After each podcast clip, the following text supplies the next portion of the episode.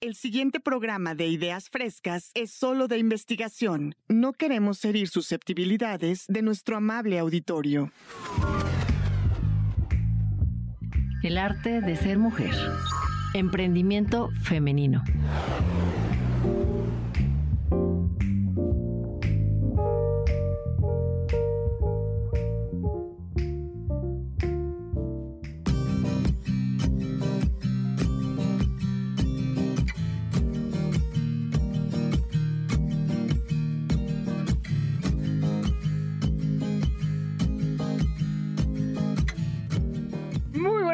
Días tengan todos y todas en esta inmensa ciudad de México. Es domingo 30 de enero de 2022, es el último domingo de este primer mes del año y qué maravilla, estamos iniciando ideas frescas. Me da muchísimo gusto saludar a todo el equipo y a todas las nuevas voces de la radio que hoy vamos a escuchar a lo largo de este programa. Soy Sandra Vázquez y te presento a la supercapitana de esta primera hora. Ella es Brenda Villagrán. ¿Cómo estás, mi querida Bren? Muy buenos días. Buenos días, querida Sandy. Qué gusto volver a estar aquí en este espacio que tenemos tan maravilloso. Y los alumnos del Centro de Capacitación de la MBC Radio, Ideas Frescas. Estoy muy contenta. Ay, pues estamos muy contentos y contentas de que seas una de las nuevas voces de la radio. Y cuéntanos, Bren, ¿de qué nos vas a hablar hoy? Bueno, el día de hoy en el arte de ser mujer platicaremos de Frida Kahlo, mujer de ayer, mujer de hoy. ¡Qué maravilla! sí, no, increíble, Sandy. A 67 años después de su muerte, nuestra gran pintora mexicana se ha convertido en un ícono del siglo XX y XXI y que al día de hoy sigue estando vigente en imágenes icónicas como las que hemos visto, festivales de arte, pero a nivel mundial, exposiciones, películas y documentales. Y decía yo le sumamos que se abrieron todos los archivos de su diario y escritos que tuvieron guardados en la Casa Azul durante 50 años, ¿puedes creerlo? Una instrucción de, de Diego Rivera que después de 50 años se abriera y pues cómo no hacer trascendental que se publicara el diario de Frida y se tradujera a más de ocho idiomas. La verdad es que es un honor para mí poder platicar el día de hoy de esta gran autora, pintora mexicana. Y bueno, cabe destacar que apenas en noviembre del año pasado se convirtió en la artista latinoamericana más preciada de la historia. ¿Sí escuchaste, verdad? Cuya obra... lujo! ¡El lujo! La verdad es que yo sí estoy muy orgullosa de todo lo que se ha hablado y se ha, distinguido de, de, Frida Kahlo. Y bueno, su obra llamada Diego y yo, 1949, fue subastada en Londres por la cantidad de 34.9 millones de dólares al Museo de Arte Latinoamericano en Buenos Aires. Bueno, dicen que superó ya, ¿no? Eh, la, la, cantidad de lo que subastaban las obras de Diego Rivera y así misma. Bueno, sí, no, está increíble. Y hoy en día que conocemos más de la vida de Frida Kahlo, en los escritos plasmados en su mismo diario, deja ver en claro que ella quería nacer en un nuevo México, pero sobre todo vivirlo, aunque hubiese tenido que transgredir las, las, pues, las normas de su tiempo, ¿no? Yo creo que es muy importante hablar de ella porque fue una mujer resiliente y desafiante ante la vida, manteniéndose fiel siempre a sus principios, a pesar de los obstáculos que tuvo que enfrentar, entre ellos haber padecido poliomielitis, ya es que lo padeció desde los 6 años, el haber sido atropellada por un autobús a los 18 años, lo que le provocó su perforamiento de pelvis. Yo no sabía, pero la columna se partió en tres y su pierna derecha, y así como el pie, quedaron aplastados desde, desde ese accidente.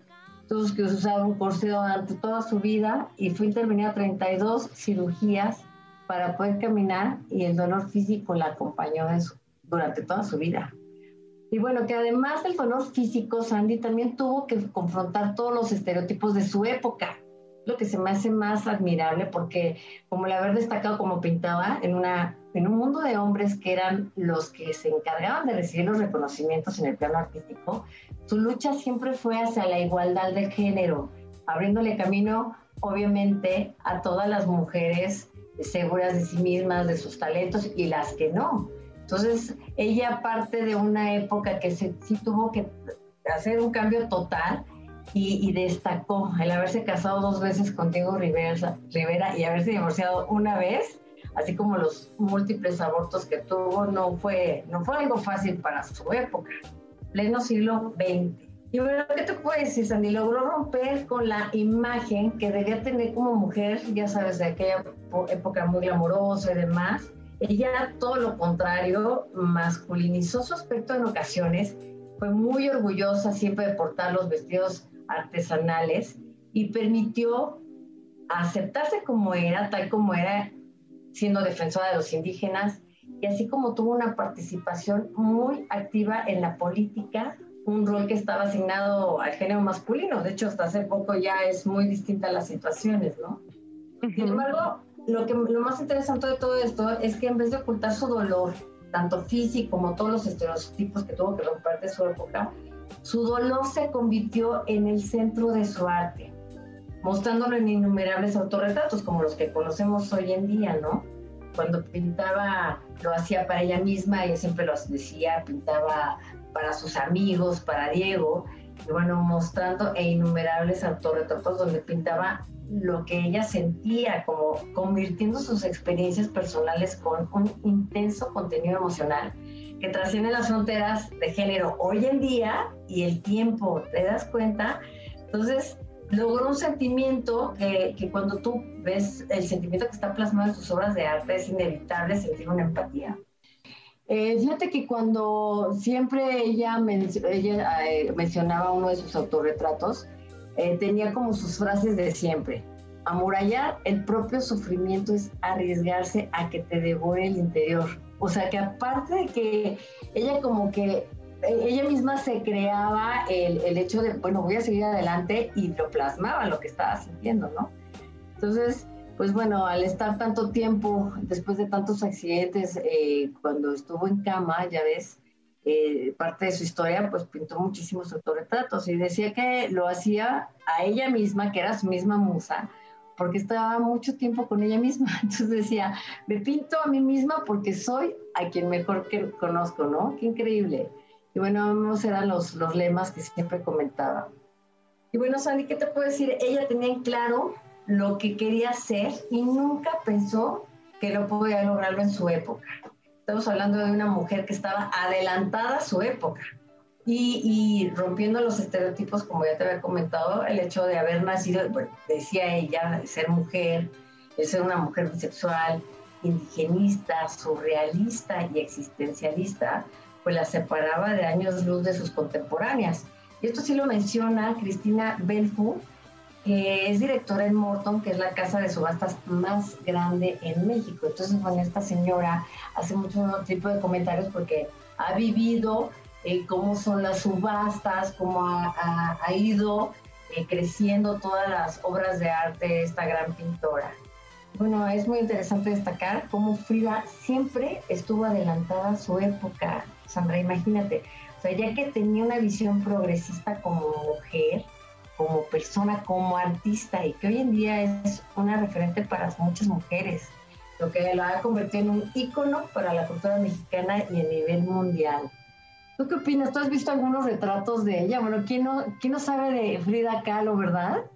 ¿Quién no sabe? Una mujer guerrera, muy auténtica y bueno, esto que decías de, su orientación sexual, bueno, tú sabías que se enamoró también de Chabela Vargas en algún momento y se escribían cartas y demás.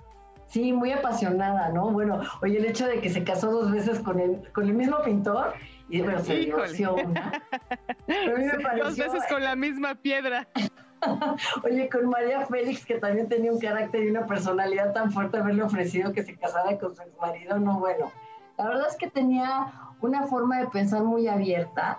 Y mira, hoy en día destaquemos cinco de algunas de sus frases y pensamientos que encontramos en títulos destacados, ya sabes, de mujeres poderosas, mujeres empoderadas. Eso a mí lo que me encanta y me llama mucho la atención, ¿no? Porque cuando lo buscas siempre te sale Frida Kahlo. Recordemos algunas de ellas como el mundo es de quien nace para conquistarlo y no de quien sueña para quien puede conquistarlo. Enamórate de ti misma, de la vida y luego de quien tú quieras. Eso está increíble. Pues la que a mí me mata, que es mi favorita, es la de pies. ¿Para qué los quiero si tengo alas para volar? Híjole, sí, tremenda esa, muy fuerte, muy, poderosa. Porque, ah, exacto, porque sabes, o sea, sabes las condiciones que tenía, el déficit, tener que usar un corset, que su pierna derecha estaba destrozada, bueno, la verdad es que es, es impresionante cómo siempre salió adelante, ¿no? Sí, estaba postrada ahí en su cama, no, no, podía moverse. Pues mucho tiempo después de, oye, 32 cirugías, sí, fue algo muy difícil. ¿Qué haría yo sin lo absurdo y lo fugaz? Árbol de la esperanza, mantenerme firme. Estas son cinco de las, bueno, 100, 200 frases que ella siempre ha llevado, que están a nivel mundial, es, un ícono para muchas mujeres. Definitivamente Frida fue una mujer que logró vencer las barreras de su época para transformarlas y, y es por eso que arrancamos con ella por, los, por transformar todos aquellos caminos de autenticidad, de fuerza, de valor y apertura para la mujer de su época que eran reprimidas y que no hablaban con libertad como ella lo hizo, ¿no? Manifestando abiertamente su sexualidad, su vida y su amor y el dolor, y que en la actualidad es considerada como un símbolo de feminismo. ¿Qué tal, para Frida Kahlo, que nos sigue llevando a México en el número uno a nivel mundial, tanto como ícono del feminismo como una pintora, una gran artista surrealista.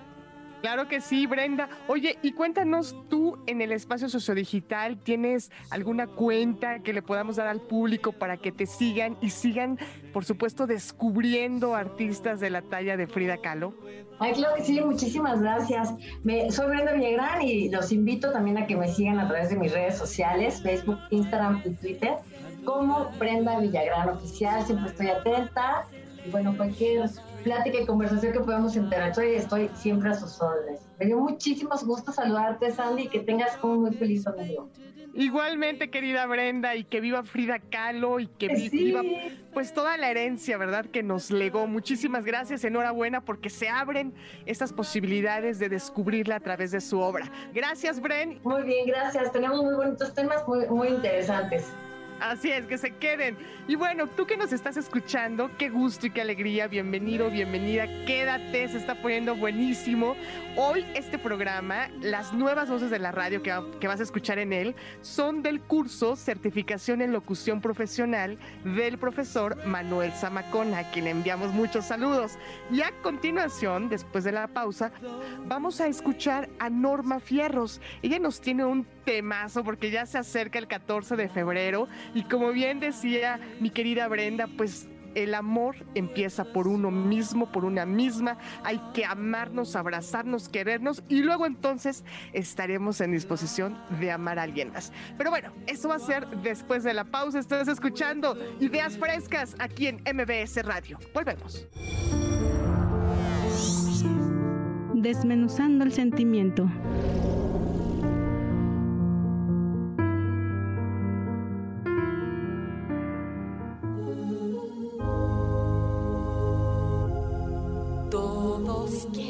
Continuamos aquí en Ideas Frescas. Nos da mucho gusto poder contar contigo. Gracias por tu escucha. Y recuerda que te esperamos en el Facebook Ideas Frescas 102.5 para que nos dejes un mensajito en nuestro muro. También visita nuestras historias en Instagram. Encuéntranos como Ideas Frescas MBS. Y ya que andas por ahí, mándanos un tweet a arroba centro MBS.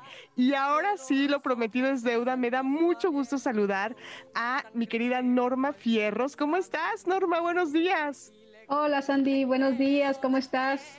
Muy contenta de saludarte. Sí, verdad, aquí compartiendo de nuevo cabina, un gusto volver a compartir contigo esta oportunidad que nos da MBS Radio a nosotros como estudiantes Oye, de de capacitación.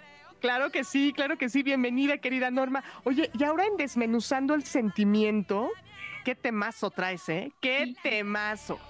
Híjole, Sandra, siempre me tocan estos temas. No sé, ¿verdad? ¿Por qué siempre los escojo? ¿Por qué siempre me, me toca tirarle estos temas? Sí, voy con un tema, el amor propio, Sandra. ¿Cómo ves? Cuéntanos, este, me encanta, me encanta, Norma. Y son temas que a veces este, yo digo, ¿por qué de repente me salen del alma decirlos, no? Este, escogerlos. Algo me están este, como diciendo. Bueno, mira, Sandra, vamos con el amor propio. Este, ¿Alguna vez te has sentido poco suficiente en algo, con alguien o para algo? Claro que sí, ¿no? Llegan, llegan momentos de inseguridad en donde no estás al 100, en donde a lo mejor te salen malas cosas y eso te orilla como a decir, hoy, te chico pala, te hace chiquito, te dice, ching, como que como que no lo estoy haciendo, ¿no? a todos nos pasa. Y, y, que levante la mano ahora sí que tiene la primera piedra, quien no alguna vez ha sentido así. Como inseguro, insegura, con miedo. Es normal y es humano, Norma. Sí, claro, Sandra. Eso creo que todos lo hemos tenido, todos hemos pasado ese momento de inseguridad, de momento de ese autoestima tenerlo bajo, ¿no? De habernos sentido hasta los suelos, ¿no? A veces hasta hemos llorado, estar deprimidos, ¿no? Esa parte de de saber quiénes somos nosotros, ¿no? De saber que si nosotros realmente nos queremos, hemos pasado a veces todo, todos hemos tenido, hemos, tenemos problemas y hemos pasado por estos problemas, ¿no?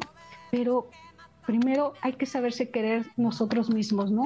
Para salir de esos problemas y resolver todo lo que a nuestro alrededor tenemos. Eso es el amor propio. Pero ¿qué es el amor propio, Sandra? El amor propio es esa aceptación, ese respeto y el valor a los pensamientos positivos que nosotros tenemos hacia nosotros mismos. Eso es todo lo que nos rodea. Nosotros tenemos que primero empezar por nosotros querernos y después aceptar todo lo que tenemos a nuestro alrededor hemos nosotros vivido muchas cosas, muchas experiencias. Bueno, al menos yo te voy a contar una y yo escojo este tema porque hemos estado, yo he estado en este tipo de problemas que has tenido, has pasado y te has deprimido, ¿no? A veces nos ven a nosotros como jefes, como ustedes como personas, como jefes, padres, hijos y nos ven fuertes, pero a veces no sabemos lo que nosotros traemos, ¿no? Como personas atrás de nosotros. Eh, y primero es valorarnos a nosotros mismos, tener nuestra autoestima elevado, pero ¿cómo vamos a saber elevar esa autoestima, Sandra? Primero tenemos que querernos nosotros. Primero, ante todo, ante todos, estar, eh, por medio de todos, estar nosotros, el yo, siempre decir el yo. Yo antes decía, pensaba ante los demás, primero ellos y darle todos a ellos y después yo. Pero te das cuenta que no, que primero, para estar bien con todos los demás, primero tienes que estar bien tú, ¿no? Y dar una buena apariencia y una buena imagen hacia todo lo que te rodea. Claro este que sí que es como cuando subimos al avión y lo primero que te dicen es, en caso de emergencia, está la mascarilla cerca de ti, primero póntela tú y cuando la traigas puesta, entonces ayuda al de al lado. Pero es lo primero que te dicen, ¿no? En caso de emergencia, primero tú, primero tu vida y luego el de al lado. Sí, a veces nosotros eso de, eh, pensamos, ay, qué egoístas son, ¿no? O sea, que esas personas que primero piensan, este, ay, ¿cómo voy a pensar yo primero yo? Yo así antes decía, ¿no? No, y sí tienes mucha razón, primero tenemos que para estar bien y para estar que todo te salga bien, primero tienes que estar bien tú. Claro. Y que todo tienes que ser primero yo. Había una, una vez una niña que le decía yo, este, siempre le decía, ay, oye, tu papá te quiere mucho y tú lo quieres mucho a él. No, primero me quiero más yo y después quiero a mi papá. Y yo decía, ay, tan chiquita y pensando eso, y créeme que sí, de esto viene desde la niñez, ¿no? Desde, cómo nos educan, desde cómo nos empiezan a, nosotros empezamos a trabajar con ese eh, yo interno, de decir, primero estoy yo, primero resuelvo yo y después todo lo que viene, todo lo demás, ¿no? Pero ¿qué es lo que atribuye a esa falta de amor propio, Sandra? A veces somos personas que nos hace tenemos una inseguridad por nosotros mismos, un miedo, una vergüenza o nos pasó algo en nuestro transcurso de nuestra vida que nos sentimos como que ese, ese miedo de aceptarnos, tal como somos, ¿no? Entonces, esa falta de amor propio se le considera a, esas personas inseguras. ¿Cuántas veces no te has encontrado personas que te dicen, ay, no, este, no, perdóname, discúlpame, no, no, no, no, discúlpame. Siempre te están este, pidiendo disculpas, ¿no? Oye, ¿por qué te disculpas, no? Mejor hay que saber nosotros cómo resolver y, toma, y buscar una palabra que no te puedas afectar tú, ¿no? Cualquier cosa que te, te pasen, afectas tú a ese, a ese, te afectan a ti internamente, ¿no? Porque vas destruyéndote ese amor propio, ¿no? Te vas descalificando, te vas desacreditando esa parte de ese amor propio. Te haces víctima de eso. Pero ¿cómo aumentamos ese amor propio, Sandra? Yo creo que haciendo una lista, ¿no? De los adjetivos positivos nuestros Exactamente. Perdonarte a ti mismo también. Mira. Hacerte una lista, como comentas tú, una lista de todas aquellas cosas positivas que nosotros tenemos, ¿no? O puedes poder tener un amigo y decirle, oye, cuáles son las cosas positivas que tú me besas y ver que realmente creernos nosotros que eso realmente somos nosotros, ¿no? Otra cosa es perdonarte a ti mismo, ¿no? Porque a veces nosotros somos los que más, creo que lo que más nos juzgamos duramente, ¿no? Nosotros mismos. A veces este, hacemos algo y nosotros mismos decimos, ¿por qué? ¿Por qué lo hicimos? ¿No? ¿Por qué estoy haciendo eso? Porque nosotros somos a veces los peores jueces los que yo creo que ni las otras personas, a lo mejor nosotros queremos hacer una dieta y decimos, no, nadie se va a enterar, ¿no? Que nadie se entere, pero si tú cometes un error, ay, ¿por qué lo hice como esto? Entonces tú misma eres tú, creo que eres más este, cruel tú misma, ¿no? Nosotros somos los más crueles, ¿no? También como habíamos este, platicado y creo que sí, lo he dicho desde mi primer programa, las personas tóxicas, ¿no? Quitarnos un poquito de protegernos de esas personas tóxicas que tenemos nosotros a nuestro alrededor, esas personas negativas, ¿no? Que también a veces nos bajan a nosotros esa, como a mucha este, autoestima, nos pegan esa negatividad, ¿no? Que tenemos nosotros. Claro, ponerles límites a todas las personas y por supuesto a las tóxicas más. exacto, exacto. Eso para mí así como que yo me paro siempre en el espejo y digo, esto voy a hacer ahora, porque me quiero, porque sé que yo lo voy a hacer. Yo tengo que hoy me levanto y digo, por mí lo voy a hacer. Sé que si yo voy a estar bien, todo lo que alrededor atribuye va, a salir mejor. No Excelente, Norma. Sí, sí, Sandra, son este, muchas cosas este, que que nosotros atribuimos al amor propio. El primero es quererte, ¿no? Es aprender a decir me quiero antes de decirte te quiero. Eso creo que para mí es muy importante. Excelente. Sí, Sandra. Traigo una frase, siguiendo con lo de esta Bren, de Frida Kahlo, que me encantó a mí, y que dice, el único amor por el cual deberíamos preocuparnos por encontrar es el amor propio. Los demás con el tiempo llegarán solos. Me encantó esa frase. Es cierto. Exactamente, es una frase que a mí me encantó y que es, es cierto, nosotros nos preocupamos por, por ese amor. Pues Sandra, te dejo aquí mis redes y a todos los radioescuchas por Facebook y Instagram me encontrarán como Araceli Fierros. Ahí te buscamos, querida Norma. E, en Instagram y en Facebook, Araceli Fierros, estaremos muy pendientes de lo que publicas. Te mando un gran abrazo. Gracias por traer este tema esta mañana a Ideas Frescas. Hoy es un buen momento para empezar a amarnos profundamente y qué mejor que pues hacernos de buenos contenidos en la radio, como este programa, claro que sí, con las nuevas voces de la radio, las voces de los alumnos y las alumnas del Centro de Capacitación MBS. Te abrazo fuerte, querida Norma, y muchas gracias una vez más. Igualmente para ti, Sandra, muchas gracias. Bye. Adiós. Ahí estuvo Norma Fierros con el amor propio. Y ahora nos vamos a una pausa, pero quédate porque enseguida tendremos a Stephanie Ayenri, quien nos va a hablar sobre más allá de la palabra amar.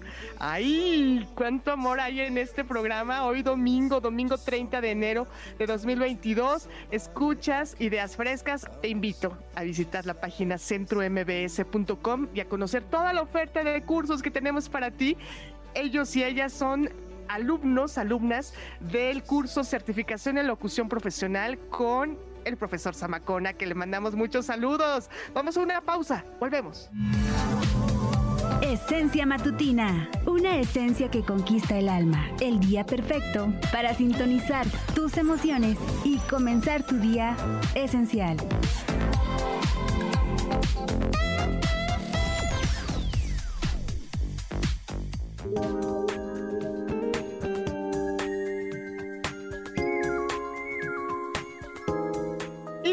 Continuamos esta mañana aquí en Ideas Frescas. Gracias por ser parte de este programa, el de las nuevas voces de la radio del Centro de Capacitación MBS. Soy Sandra Vázquez. Me da mucho gusto poder saludar en esta ocasión a Stephanie Ayenri. ¿Cómo estás, Stephanie? Buenos días. Buenos días, estoy muy bien. Muchas gracias. ¿Y tú? Muy bien, también platícame sobre lo que vamos a tener hoy aquí en Esencia Matutina. Bueno, como su nombre lo dice, vamos a hablar acerca de, de amor del amor porque ya se acerca el 14 de febrero, Día de los Enamorados y de los Guerreros Caídos. El amor ahorita está en el aire, como dice la canción, Love's in the air. Ajá, se siente en el aire el amor aquí, las vibras, todos venimos enamorados. Y hoy les traigo una frase que, que dice, más allá del amar porque muchos decimos, ah, sí, te amo, ¿no? Especialmente entre las parejas, te amo, pero como decía nuestra compañera Norma, somos tóxicos. Te amo, pero no te dejo ser libre en esta relación. Entonces, mm. claro, entonces realmente amar es, es un placer, no es una obligación, es, es un privilegio, porque no se puede amar por presión ni por deber, sino porque es el mayor placer de la vida amas por gusto, porque puedes amar. Sin embargo, no amamos por cumplir ninguna regla ni para hacer méritos ante nadie.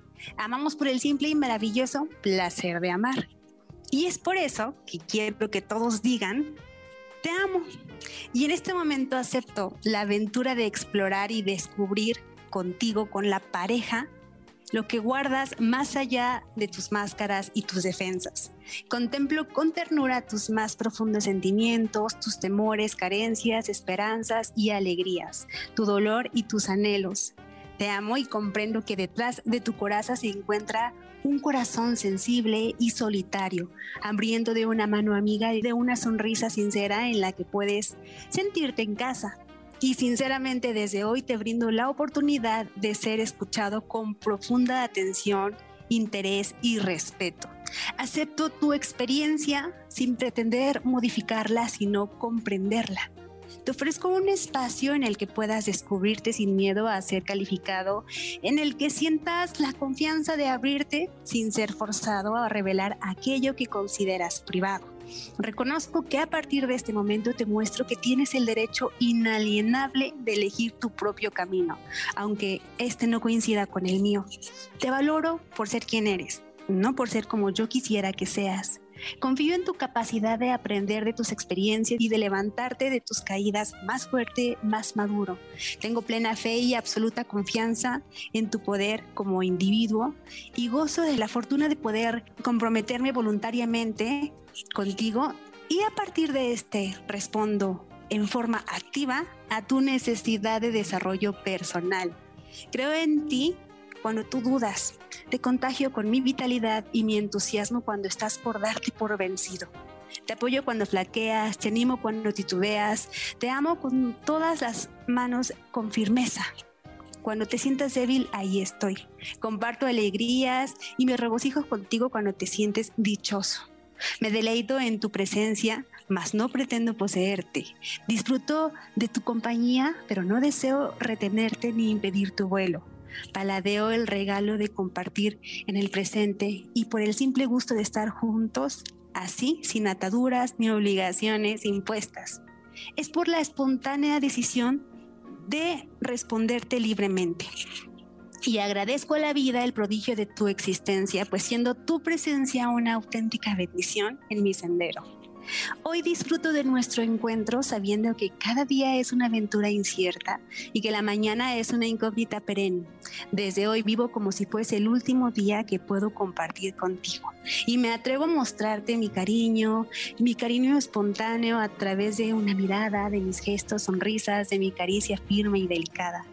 Por eso también reconozco y respeto tus limitaciones y así te aprecio, pero no te idealizo comparto y disfruto los acuerdos y acepto los desacuerdos. Y con absoluta certeza te digo que sí, amarte y amar es lo más maravilloso que existe en este mundo. A través de ti reconozco el milagro indescriptible de la naturaleza humana, que es mi propia naturaleza, con toda su grandeza y sus limitaciones. A través de ti puedo apreciar tanto las facetas luminosas y radiantes de la humanidad, así como sus lados oscuros, y sombríos. Así es el amor, amor libre, sin, como dice, como dije hace rato, sin, sin idealizar, sin, sin deberle algo a alguien. Eso es el amor, Sandy. Me encanta porque además, afortunadamente, todas y todos venimos justamente de ahí, del amor. Qué bendición, qué bonito lo que has dicho, me emociona mucho, créeme, Stephanie, porque de pronto malentendemos el amor y como bien lo has dicho, el amor es libertad, es renacer, es compartir. Y todo lo que dijiste, que mira, hasta fui tomando nota, ternura, respeto, sonrisas, sabes, compasión.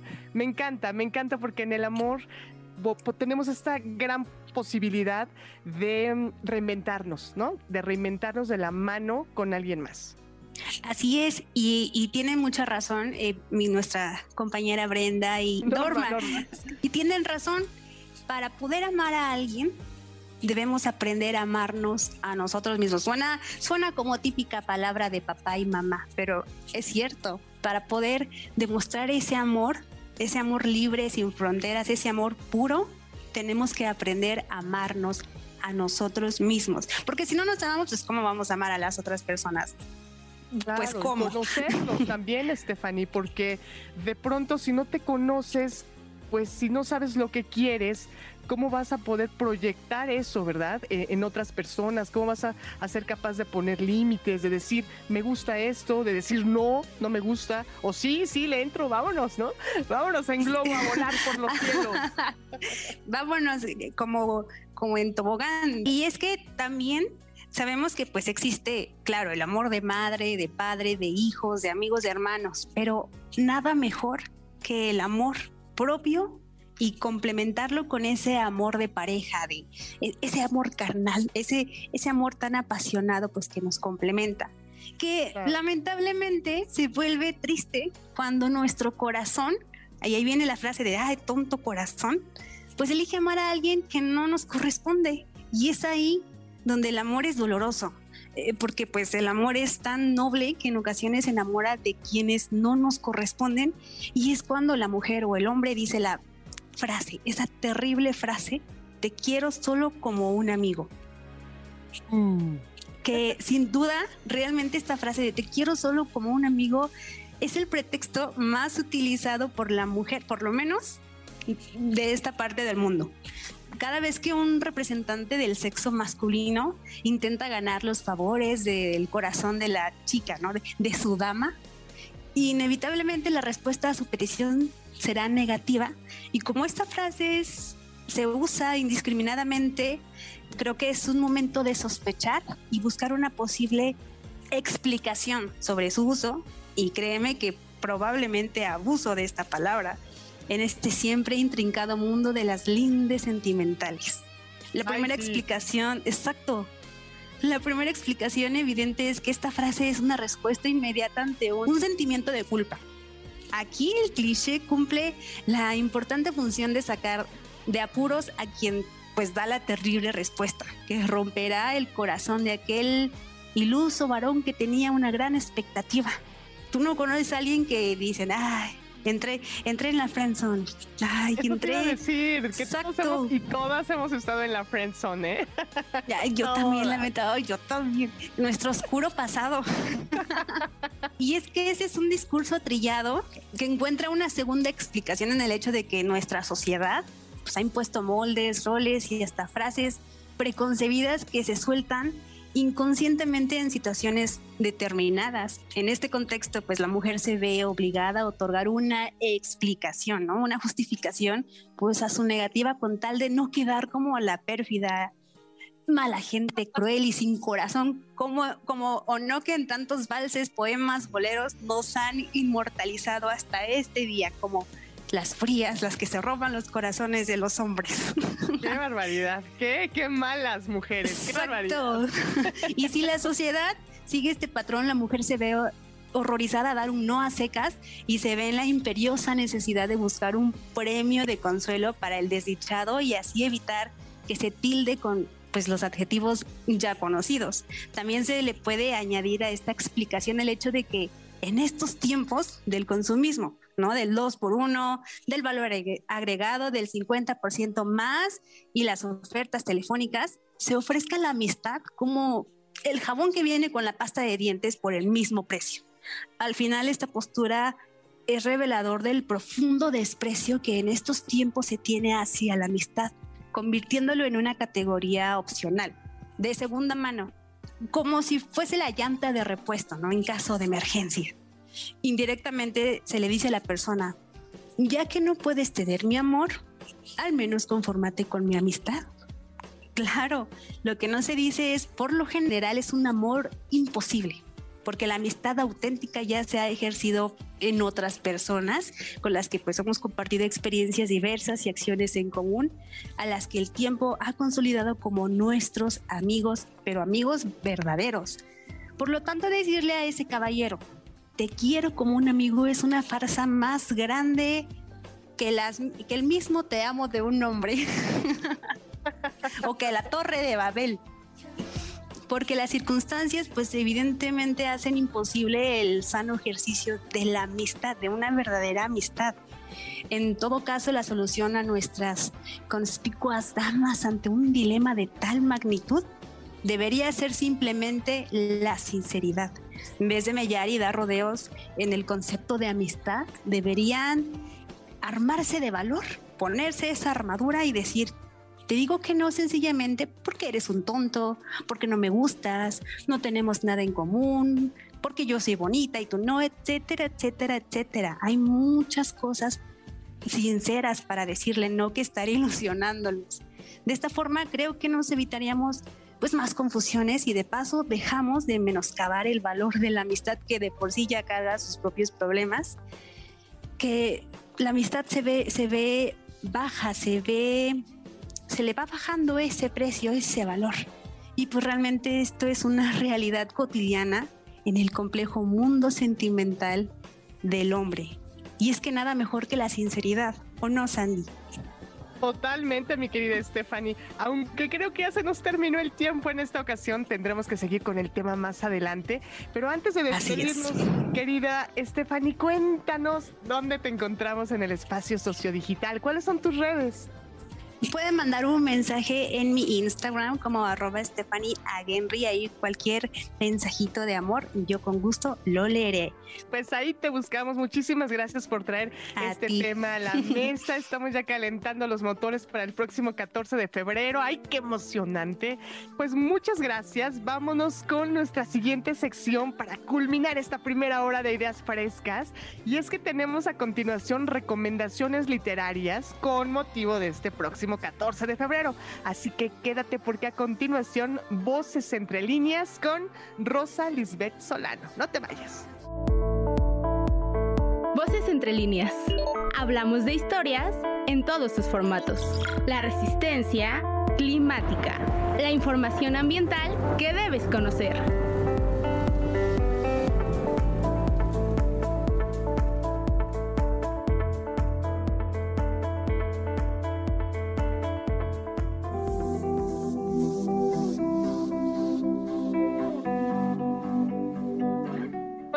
Continuamos en Frescas. Hoy, domingo 30 de enero de 2022, escuchas a las nuevas voces de la radio, las alumnas y los alumnos del Centro de Capacitación MBS. Ellos, ellas, están estudiando el curso de certificación en locución profesional con Manuel Zamacón.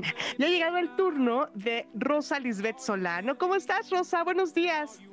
Hola, Sandy. Buenos días. Estoy muy, muy feliz de estar aquí otra vez contigo, estar presentando eh, mi, mi, sección Voces entre líneas y la verdad es todo un honor de verdad compartir el micrófono contigo. ¿Tú qué tal? ¿Cómo has estado en esta primera hora?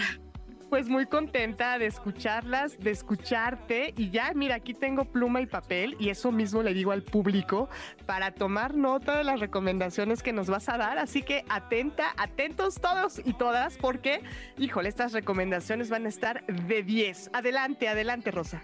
Sí, muchísimas gracias, Andy. Sí, la verdad es que yo vengo muy eh, en el mood que venían mis demás compañeras, muy amando la idea del amor, eh, todo esto de que pues ya va a ser febrero. Y, justo, ¿no?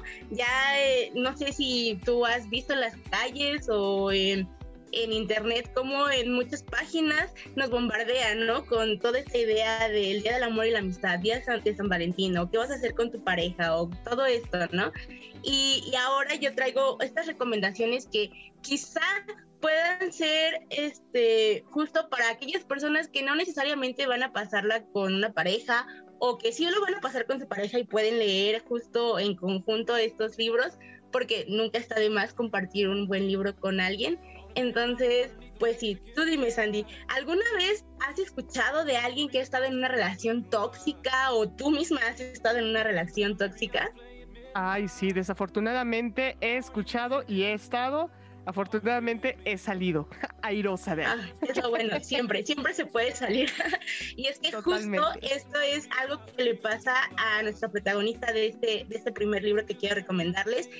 Es la, la historia de amor de Silvia, que mantiene encuentros secretos, eh, algunas mentiras piadosas y una eterna promesa de que algún día esta persona que ella cree el amor de su vida va a estar con ella bien, o sea, va a tener una familia, va a ser su esposa y va, pues van a tener esta vida soñada, ¿no? Sobre todo porque cada vez que él llega a su vida le promete las perlas de la Virgen para estar con ella y ella cae, ¿no? Y cada vez que él llega, este, eh, este, este, personaje, ella se aleja de sus amigos y entra en, esta, en este bucle sin salida de la idea del amor romántico, de que das todo por esa persona. Y, lamentablemente ella no, no, sabe cómo salir de, de esto y lo ha intentado una y otra y otra y otra vez y justo en este libro, en Espérame en la última página, Silvia, Silvia aprende a, salir de, esta relación tóxica, de este, de este terrible lugar en donde ella se ha metido y donde ella creía que no podía salir porque eh, adoraba a esta persona. Y justo como decía Norma y como decía también esta Estefanía hace ratito, si tú no tienes amor propio no puedes querer a alguien más y por ende no te puedes sentir bien y no te puedes dar cuenta de todo lo que está a tu alrededor que está mal, ¿no? Y y a la par de esto, tiene otro, un buen de historias en su trabajo, con sus amigas, que le van ayudando a entender que no, no está bien en el lugar en donde se encuentra y puede salir adelante. Y pues justo, la historia se llama Espérame en la última página, porque además ah, con ayuda de la literatura y de sus amigos, ella va aprendiendo y va armando este camino para quererse, quererse a ella misma, amarse a ella misma antes de poder entrar en una nueva relación. Y por eso te preguntaba, este libro fue escrito por Sofía Rey. Es, Sofía Rey es una escritora española y el libro lo trae la editorial Plaza Yen y en México lo distribuye Me Gusta Leer México. Realmente, si este tema les gusta, sobre todo en estas fechas, ¿no? Del amor y la amistad, que ya en todos lados vemos el amor y a veces las personas que están en estas relaciones tóxicas o que se sienten perdidas eh, en, en, esas relaciones, eh, no saben cómo buscar eh, ayuda o cómo dar un primer paso. Y aunque este libro no es de autoayuda, en realidad te puede ayudar muchísimo a entender qué pasa, ¿no? ¿Qué pasa con tu entorno y qué pasa justo con estas relaciones que no del todo están bien? Oye, pues me encanta porque además es todo un proceso, ¿eh? O sea, para salir de, de un círculo de violencia que puede ser esta, ¿no? La violencia de pareja, en la violencia familiar, pues es todo un proceso y qué mejor que tener referentes de realidades distintas para poder darte cuenta, ¿no? Porque muchas veces pensamos que así es o así deberían ser todas las relaciones y no es cierto. me encanta que, que traigas esta referencia, hay que leer este libro y hay que darnos cuenta que sí se puede y que es un proceso además que hay que ser pacientes y valientes. Justamente, y hay que aprender a amarnos a nosotros mismos. Y es que justo eh, siguiendo esta línea eh, de, de, aprender a amarnos a nosotros mismos, también te traigo otro libro que se llama Lo mucho que te amé, que esta es la historia de Ofelia y su familia durante una agitada argentina de la década de los 50 y los 60. Es un poco una historia histórica, una novela histórica, es autoconclusiva también. Y la cuestión aquí es que Ofelia está rodeada de, sus hermanas, de su familia. Ella incluso tiene una pareja y tiene una relación estable, pero poco a poco se da cuenta que está enamorada del el novio de su hermana. y después el novio de su hermana se da cuenta que él también está enamorado de Ofelia. Y la, cosa aquí es, ¿ahora qué haces, no? Eh, quieres mucho a tu hermana, pero también estás enamorada de, su novio. ¿Y cómo puedes eh, estar en tu propia relación sin que, sin que dañes a, tu novio? ¿O qué, qué, puedes hacer, no? En estas situaciones tan eh, inesperadas para ti y que no sabes si seguir a tu corazón o no sabes si pues respetar esta relación o hacer locuras por amor, ¿no? Y justo en esta agitada Argentina de los 50, Eduardo Sacheris, que es el autor, nos relata este conflicto interno que tiene Ofelia para poder saber qué hacer con tus sentimientos y cómo enfrentarlos poco a poco. Eh, incluso me, voy a atrever a, a citarles una parte del libro porque justo eh, es todo el amor andando ahí y es algo que eh, un personaje le dice a Ofelia. Eh, usted es un planeta que anda por ahí y yo siento que cada cosa que hago, cada decisión, cada cosa importante que me pasa, usted también está en eso, aunque sea por omisión, pero está.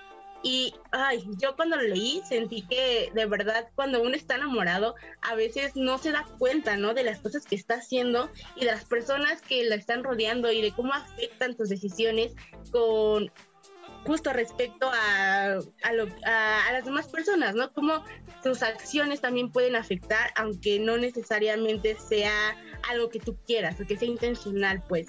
Y realmente aquí ves esto, ¿no? Estas eh, eh, amores secretos o no secretos, eh, la indecisión. Y pues ya sé, estamos en el Día del Amor y la Amistad y tenemos que, que creernos, pero como también tú decías hace rato, si vemos reflejadas estas historias, también podemos ver las cosas que están mal, las cosas que quizá no deberíamos hacer, pero que incluso podemos disfrutar en un buen libro, porque, bueno, a mi parecer, creo que es mejor verlo en un libro que estar viviendo y sufriendo por amor. ¿O tú qué opinas, Andy? No, totalmente. Es que ya nos estás presentando una cosa muy complicada. Esto de enamorarse del novio de la hermana, no, qué locura. Pero hay que leer. Ah, gracias a las diosas existe la literatura y el arte donde tiene lugar toda la fantasía. Sí, ¿no? Y es mejor esto, ¿no? Estar aprendiendo, por ejemplo, con Espérame la última página, un poco de amor propio y luego con lo mucho que te amé, ver también los errores que puede cometer uno al estar enamorado y no saber qué hacer, ¿no? La indecisión de si voy a aceptar o no salir con alguien o si la otra persona me querrá de la misma manera, ¿no? Es como todo este sube y baja de, emociones. Y pues la verdad yo les recomiendo estos dos libros eh, pueden leerlos en febrero porque estamos en, el mes del amor, pero incluso si quisieran leerlos después también son una buena opción literaria. La verdad es que son muy sencillos de leer y son muy accesibles. La verdad lo, los pueden encontrar en cualquier librería. Perfecto, pues ahí está ya hecha la recomendación están hechas ya las recomendaciones, mi querida Rosa. ¿Dónde te encontramos, Rosa Lisbeth Solano, en el mundo digital? Queremos seguirte, queremos saber sobre libros, historias, amores, desamores, pasiones, de todo lo que tú lees y nos quieras compartir a través de esos medios. ¿Cuáles son tus redes? Claro que sí, a mí me encuentran en todas las redes sociales, Instagram, Twitter, TikTok, como arroba Waldorf. Y ahí les hablo de todo, de libros, romance, amor, de todo lo que nos podamos encontrar. Ahí los espero. Claro que sí, oye, hasta TikTok, ¿eh? Muy bien. Estás con todo, Rosa, muy bien. Sí, oye, pues muchas gracias. No, muchísimas gracias a ti, Sandy. De verdad, es un honor siempre venir a platicar contigo y de verdad espero que se den la oportunidad de leer estos libros en algún momento. Claro que sí, los vamos a leer. Muchísimas gracias por estar aquí esta mañana en Ideas Frescas, por ser una de las nuevas voces de la radio. Ella es alumna del Centro de Capacitación MBS. Recuerda que Ideas Frescas en este horario de 2022 tiene lugar todos los domingos de 8 a 10 de la mañana. Ideas Frescas está en Facebook, Ideas Frescas 102.5, en Instagram, Ideas Frescas MBS. También tenemos una cuenta en Twitter, arroba Centro MBS y nuestra página centrombs.com para que te enteres de toda la oferta amplísima que tenemos de cursos para ti. Y ya se terminó la primera hora. Gracias a Rosa Lisbeth Solano, a Stephanie Agenry, a Norma Fierros, a Brenda Villagrán. Gracias, chicas. La verdad es que temas son los que trajeron esta mañana. Vamos a una pausa y enseguida Uy, nos vamos a poner a hablar de rock en español. Quédate porque se pone buena la segunda hora. Soy Sandra Vázquez, no te vayas. Comenzamos esta segunda hora de ideas frescas con las nuevas voces de la radio, las voces de los alumnos y las alumnas del Centro de Capacitación MBS y del curso de certificación en locución profesional con el maestro Manuel Zamacona. Saludos, Zamacona, donde quiera que te encuentres, un abrazo fuerte. Y bueno, vámonos directito a esta sección con mi querido Ricardo Beihart. ¿Cómo estás, mi querido Rick? Buenos días. El siguiente programa de Ideas Frescas es solo de investigación. No queremos herir susceptibilidades de nuestro amable auditorio. Rock Bobinando la música en tu idioma que marcó a toda una generación, la generación del rock en español. Hola Sandy, muy buenos días, ¿cómo estás? Oye, muy contenta porque iniciamos con esa sección para hablar de qué, cuéntanos. Bueno, pues como estarás escuchando de fondo, tenemos la canción de Tres Lunares de Kerigma y bueno, pues tenemos la, oportunidad de escucharlos en, una entrevista que, les hicimos a la, a la, banda, pero antes te quiero platicar un de Rocotitlán, este lugar místico y muy importante para la escena de la historia del rock en México. Y justamente ahorita te voy a decir en qué se ligan Querigma y Rocotitlán, ¿cómo ves? Oye, muy bien, déjame decirte que qué rolón. Ya me remontaste a aquellos años donde justo lo que decía nuestra compañera hace un momentito, ¿no? La pasión tenía lugar. Y justamente de eso se trata, Sandy, por eso igual la sección Rock Bobinando para recordar esos, esos tiempos eh, de los noventas, de los ochentas. Y bueno, para entrar ya en, en, detalle, platicarte un poco de, los antecedentes, ¿no? De, cómo llegamos a, a, Rocotitlán y a Querigma. Y es que, bueno, pues como recordarás, en, en los años 60 había rock and como los Teen Tops, como los Rebeldes del Rock, de donde surgieron pues César Costa, Enrique Guzmán, ¿no? Y ya en los 70 hubo festivales como Avándaro con la participación de los Dog Dogs, del Tri Soul Man Man, que después se, se convertiría en, en el Tri. Y bueno, pues esto fue un gran referente de lo que sucedería después en, en los años 80, que en los 80 fue un proceso como de transformación, pero no solamente en, en la música del rock, también hacia el metal, hacia el punk, hacia el new wave eh, y otras corrientes en donde pues México obviamente no se quería quedar atrás, aunque no había tantos espacios para poder tocar y dar a conocer esta, esta música, ¿no? Eh, como recordarás, pues anteriormente no había el internet, no había WhatsApp, no había redes sociales, entonces pues todo era a través de voz, ¿no? De, de viva voz, estar este, pasando pues así como decimos el chisme ¿no? De oye, ya supiste que, existe esta nueva banda, oye, fíjate que fui a tal lugar, oye, este, escucha estos, y se iban pasando pues desde el disco de vinil hasta los cassettes, ¿no? Entonces, este, pues la verdad es que llega en, en el 85, fíjate qué curioso, eh, Rocotitlán, que estaba justamente este lugar místico que te quiero platicar, se encuentra, o se encontraba más bien, en la esquina de California e Insurgente Sur. Eh, allá este, por, por el eje 5, por el Estadio Azul. Y bueno, pues ahí básicamente estuvieron bandas, pues mira, nada, te voy a dar nombres así. Fue el primer lugar donde tocó Maná, estuvieron bandas como Héroes del Silencio en 1994, estuvo La Castañeda, Maldita Vecindad, Café Tacuba, Santa Sabina, Mano Negra, eh, Botellita de Jerez, que fueron los primeros socios fundadores del, del lugar en, el 85, pero es muy curioso que se detiene un poco porque justamente ellos inauguran el 14 de septiembre del 85 y recordarás que cinco días después, pues bueno, vino la, la tragedia del, del temblor, pero justamente en esta inauguración, la gente de Botellita de Jerez invita a tocar a Kerigma. Entonces Kerigma se vuelven como el primer grupo que tocó en este mítico escenario, que era un lugar además pequeñito, pero era, eh, ¿cómo se podría decir? Acogedor, ¿no? Y nos platicaban que eran 900 metros, metros cuadrados nada más, que pues para un lugar donde das un concierto, pues la verdad es que era muy chiquito, pero justamente yo creo que de ahí viene esta mística que generó por ser un lugar donde podías tener a la banda súper cerca y prácticamente pues, pues vivir con ellos, ¿no?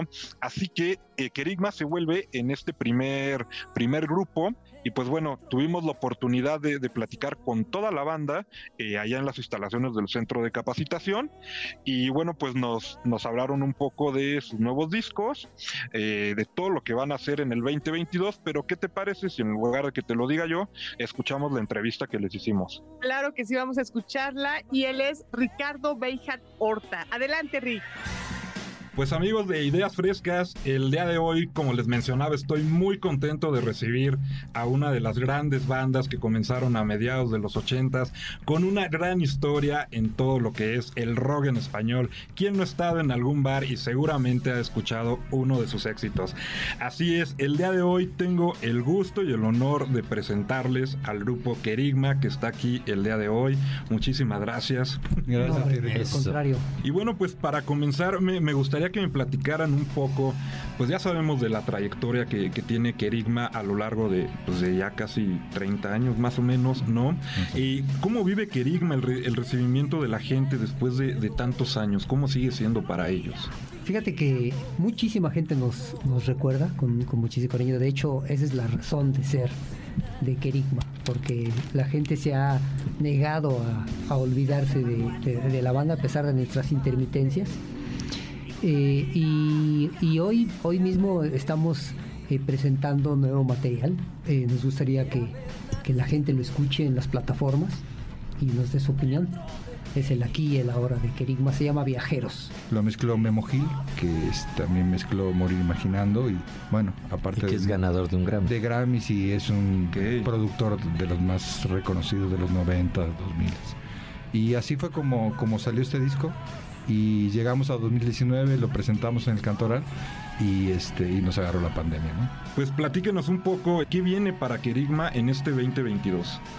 Mira, este tenemos en, puerta varios conciertos importantes, un festival en el Parque Bicentenario por ahí de, mayo. En mayo, este, con eh, muchísimas bandas este, mexicanas y creo que algunas internacionales. Entonces, esté pendiente la gente en nuestras redes sociales, que es eh, Kerigma Rock México, este, para que vean las, los, los detalles de las, de las fechas próximas. Y este, eh, se está preparando la reedición de Morir Imaginando. Gracias también a, la iniciativa de Tony y, este y de todo lo demás de, volver a reeditar eh, este Esquizofrenia, que es un álbum clásico para nosotros y Morir Imaginando también, que, eh, es un disco muy incomprendido. También viene este viene Hamlet, que es el, disco que hizo Kerigma para la, en los ochentas. Y estamos pensando y definitivamente... ¿no? Sí, claro, sí, importantísimo en la carrera de Kerigma, porque de cierta forma los, yo los vi a ellos en televisión, me acuerdo en aquella época, ¿no? Y este y, y bueno, y siguiendo la línea, que es un disco que se hizo con Polygram, entonces este año viene con mucha chamba, con mucha reedición, con mucha este, discos físicos, o sea, porque nosotros creemos también que esto del disco es como arte objeto, ¿no? Entonces eh, la gente es un recuerdo, ¿no? Pero lo que sí vamos a seguir haciendo la gira de las noches de Rocotitlán, que es lo que ah, acabamos de hacer. Padrísimo. Y que vamos a estar invitando grupos, amigos. Sobre todo, porque Rocotitlán, digo, Tony es Rocotitlán, pero Rocotitlán es, es, este, está ligado intrínsecamente a Querigma. Ah, la historia de Querigma es, Rocotitlán. Entonces se dio ahorita esta coyuntura y creemos que es una, una muy buena oportunidad para volver a, a, rock and rollear como lo hacíamos. Oigan, pues está padrísimo. Ustedes saben que el tiempo en, radio pues es, es muy corto, desafortunadamente, pero cuando se vuelan a, rehacer las, los, discos y los vayan otra vez a, relanzar, espero que otra vez los volvamos a tener aquí, por favor, porque para mí sería un gusto volver, volver a tenerlos en cabina y, que los presenten. Así que, amigos, pues por favor, de verdad, sigan a la banda. Eh, no se lo pueden perder. Como, como ya escucharon, vienen proyectos y conciertos bastante, bastante buenos. Así que, pues para terminar, por favor, eh, recuérdenos su nuevo disco, en qué plataformas están y por favor sus redes sociales para irnos despidiendo y regálanos un saludo para todos los que nos están escuchando, por favor. Está en todas las plataformas, todas las plataformas de música, está como Kerigma Rock México. Ok. Sí, y, este, bueno, en Instagram, en Facebook, todo. Spotify, este, Spotify, Amazon Music, Amazon, todas, todas. de todos ahí estamos. Para Perfecto. Pues muy bien, para terminar, pues regálenos un, un, último saludo para todos los que nos están escuchando este sábado en Ideas Frescas. Queridos amigos de Ideas Frescas, nosotros somos Kerigma, yo soy Sergio. Tony Méndez los saluda. Yo soy Arturo, muchas felicidades. Yo soy Alex, les mandamos un abrazo grandísimo y gracias por estar con nosotros. Y bueno, Tony Méndez, como lo escuchábamos, que es fundador de, la banda de, de, Kerigma, él les estuvo haciendo cargo del lugar que posteriormente lo, lo trasladarían a Miramontes hasta el año 2009, donde pues, desafortunadamente cerraron para siempre las, las puertas con un concierto muy bonito, donde estuvo el Tri, donde estuvo Kenny los Eléctricos y estuvo también Molotov, ¿no? Entonces, pues la verdad es que Rocotitlán ha sido de esos lugares místicos en la historia de la Ciudad de México donde no se puede entender una banda de rock sin que haya pasado por Rocotitlán. ¿Cómo ves, Andy? No, pues me encanta, la verdad es que me encanta, me llevaste a mi adolescencia, mi querido Ricardo, así que seguramente no fui la única que viajó por el tiempo con esta entrevista, con este tema. Hoy, 30 de enero, aquí en Ideas Frescas. Cuéntanos dónde te seguimos, dónde te encontramos. Queremos saber más de rock en español. A mí me pueden encontrar en Twitter, Instagram, Facebook, TikTok eh, como arroba RA Ahí me pueden encontrar. También pueden seguir mi página de rock en español, arroba rock en tu idioma radio. Que bueno, pues ahí tenemos el programa que hacemos con todos los clásicos del rock en español los días miércoles a las 10 de la noche. Buenísimo, te vamos a seguir, te vamos a escuchar y vamos a esperar una nueva emisión de Rock Bobinando aquí en Ideas Frescas. Abrazo fuerte, Rick, y enhorabuena por esta entrevista. Muchísimas gracias, Andy. Adiós. Buena mañana a todos.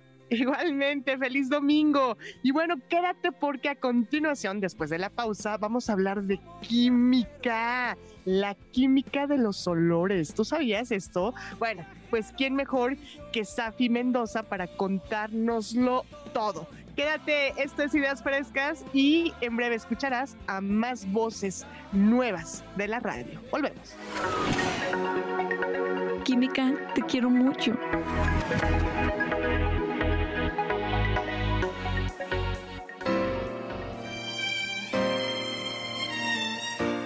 Continuamos esta mañana en Ideas Frescas y ha llegado el momento de hablar de química con Safi Mendoza, a quien saludo con mucho gusto. ¿Cómo estás, Safi? Buenos días. Hola, ¿qué tal, Sandra? Muchas gracias. Feliz de acompañar este domingo a todas las personas que nos abren las puertas de su casa a través de la magia de la radio. Y sí, una vez más vamos a hablar de química, pero esperamos que la información que les presente les sea divertida, entretenida y que la puedan compartir con la familia más tarde. Claro que sí, Safi, te escuchamos con mucha atención. Oye, por aquí huele a barbacoa. ¿Será que hablarás de la química de los olores? Es correcto. Vamos a hablar de la química de los olores y para empezar quiero hacerte una pregunta a ti y a nuestros radioescuchas. Bueno, no una, varias. ¿Se han preguntado alguna vez por qué después de una pequeña llovizna podemos percibir en, el ambiente el delicioso aroma a tierrita mojada? Entonces decimos, ay, huele bien rico, huele a tierrita mojada. ¿O por qué nuestros adultos mayores huelen a lo que nosotros decimos a viejito? ¿O por qué los bebés recién nacidos huelen tan rico? Así los cargas y, aunque no tengan nada en su ropa ni suavizante, los cargas y dices, ay, qué rico huele este bebé. ¿O por qué las patitas de nuestros perritos huelen a botanita de queso? Y pues bueno, hoy les traigo respuesta a estas preguntas y como tenemos poquito tiempo, vámonos de lleno con el primer olor, ¿te parece? Adelante. Súper, bueno, nos vamos con el primer olor que es el olor a viejito. Como ya les dije, no es que exista un, perfume universal para todos nuestros adultos mayores. En español y en inglés existe una palabra para denominar este olor, pero sí lo existe en japonés. La palabra es kareishu y tiene como traducción el olor de los abuelos. Y el origen de este aroma es que en nuestra piel se produce un aceite o una grasita. Conforme nosotros vamos creciendo o envejeciendo, vamos produciendo más de estas grasitas. Y a la vez, conforme vamos envejeciendo, vamos produciendo también menos antioxidantes. Podríamos decir que los antioxidantes son la protección que evita que nuestras células eh, pues se oxiden o degraden y de igual forma esta grasita pues evita que se oxide y degrade. Entonces imagínate que te vas haciendo más viejito y vas generando más grasa y menos antioxidantes.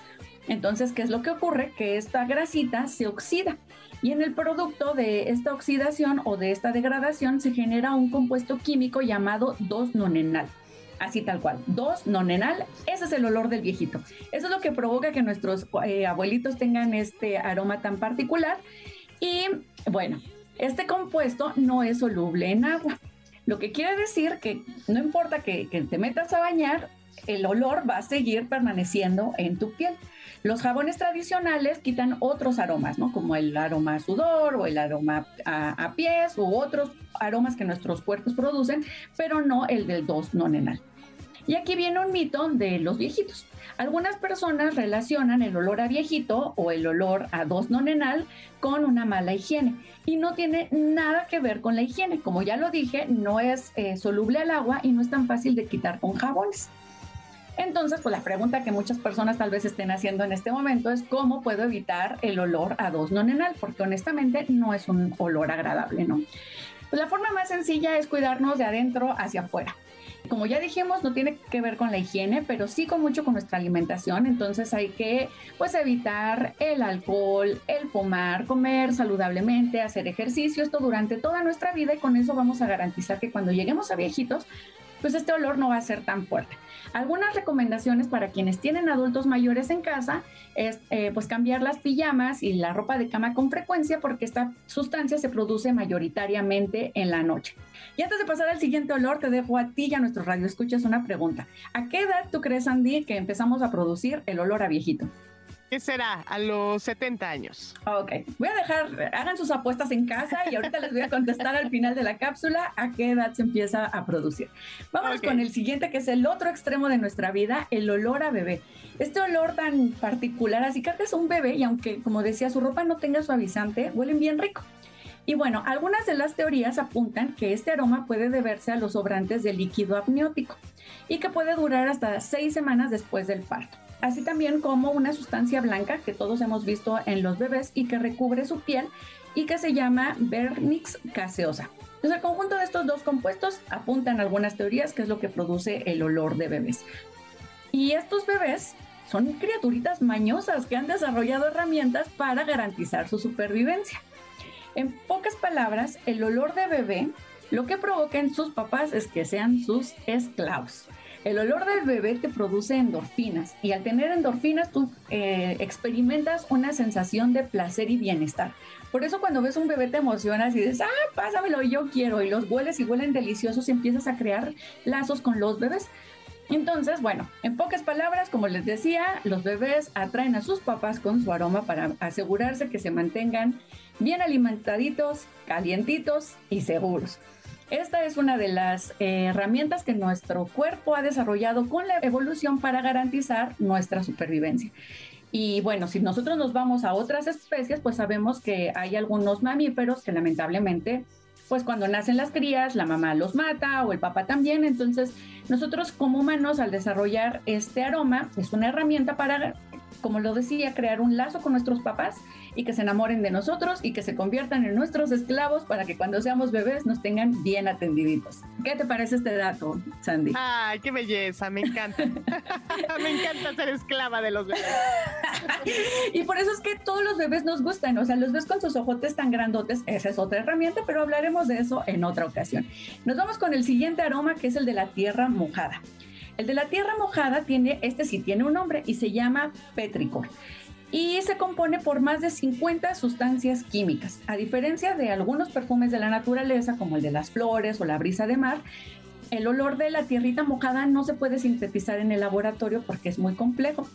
¿Y qué causa este olor? Pues bueno, en la tierra hay una bacteria inofensiva para nosotros que se llama Streptomyces color Y esta bacteria vive en la tierra. Imagínate, ¿no? Tu tierrito, tus ladrillos que tienen unas bacterias y cuando atraviesan largos periodos de sequía que no están en contacto con agua, estas bacterias liberan esporas y las esporas se quedan ahí esperando a que llegue el agua. Cuando llegan las gotitas de agua, estas esporas se liberan al medio ambiente y lo que nosotros percibimos es la mezcla de la espora con un montón de otros compuestos que están en el medio ambiente y en la tierra. Y en conjunto forman este delicioso aroma a tierrita mojada. Yo recuerdo que de niña hasta le echaba agua a los ladrillos y pegaba mi nariz porque es un olor tan delicioso y lamentablemente pues se quedará como producto exclusivo de la naturaleza porque a la fecha no hay laboratorio que pueda producir o reproducir el de la tierrita mojada pues sí, qué bueno, ¿eh? Así se lo dejas al aire libre. nos vamos con el último aroma y no pregunten cómo es que quienes no tengan perros tal vez se pregunten cómo es que la gente sabe que a su perro les huelen las patas, pero bueno, a nuestros perritos quienes somos animal lovers, dog lovers, cualquier dueño sabrá que a tu, al perro le huelen las patitas a botanita de queso. ¿Y cuál es la razón de que nuestros perritos desarrollen este aroma en sus patitas? Y este olor eh, se genera por una bacteria que se llama pseudomona y se acumula entre sus patitas. Eh, esta bacteria se alimenta del sudor de las patitas de los perros. De las patitas son de los pocos lugares en donde los perritos pueden sudar. De hecho, solo sudan eh, o transpiran a través de su hociquito y de sus patitas. Entonces, las bacterias viven del sudor y liberan este olor a botanita de queso. También es totalmente inofensivo y solamente con la higiene normal que le damos a nuestras mascotas, un baño al mes es más que suficiente para que el olor no sea ni fuerte ni incómodo. De hecho, hice alguna encuesta y la mayoría de nosotros decimos que huelen rico. Eh, esa botanita de queso olor perrito huele delicioso. Este, pues estamos ya a punto de terminar y quiero responder la pregunta de a partir de qué edad empezamos a producir el olor a dos nonenal. Me dijiste 70 años, Sandy, ¿correcto? Sí, 70.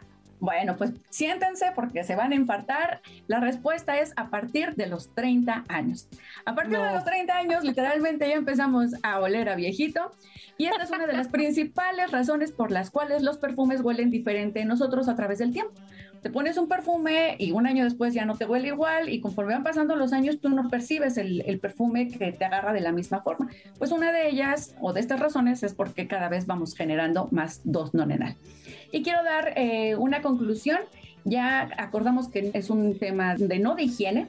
Es inevitable que todos vamos a ir para allá. Y no es una cuestión de, de higiene, pero sí de hábitos. Y no debe de ser una razón para discriminar o maltratar a nuestros viejitos.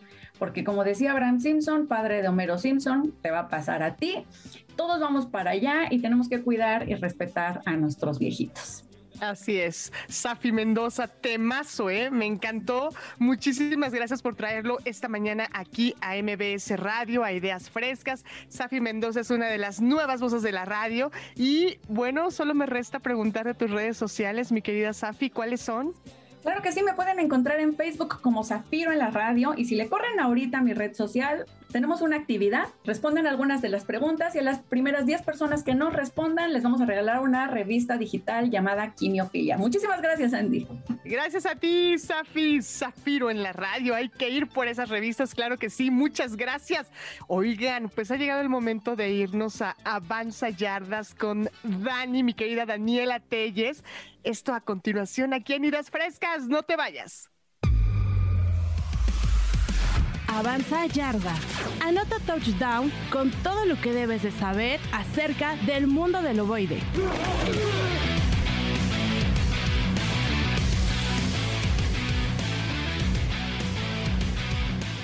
Y ahora sí, saludo a Leslie Daniela Telles Pérez. ¿Cómo estás, mi querida Dani? Buenos días.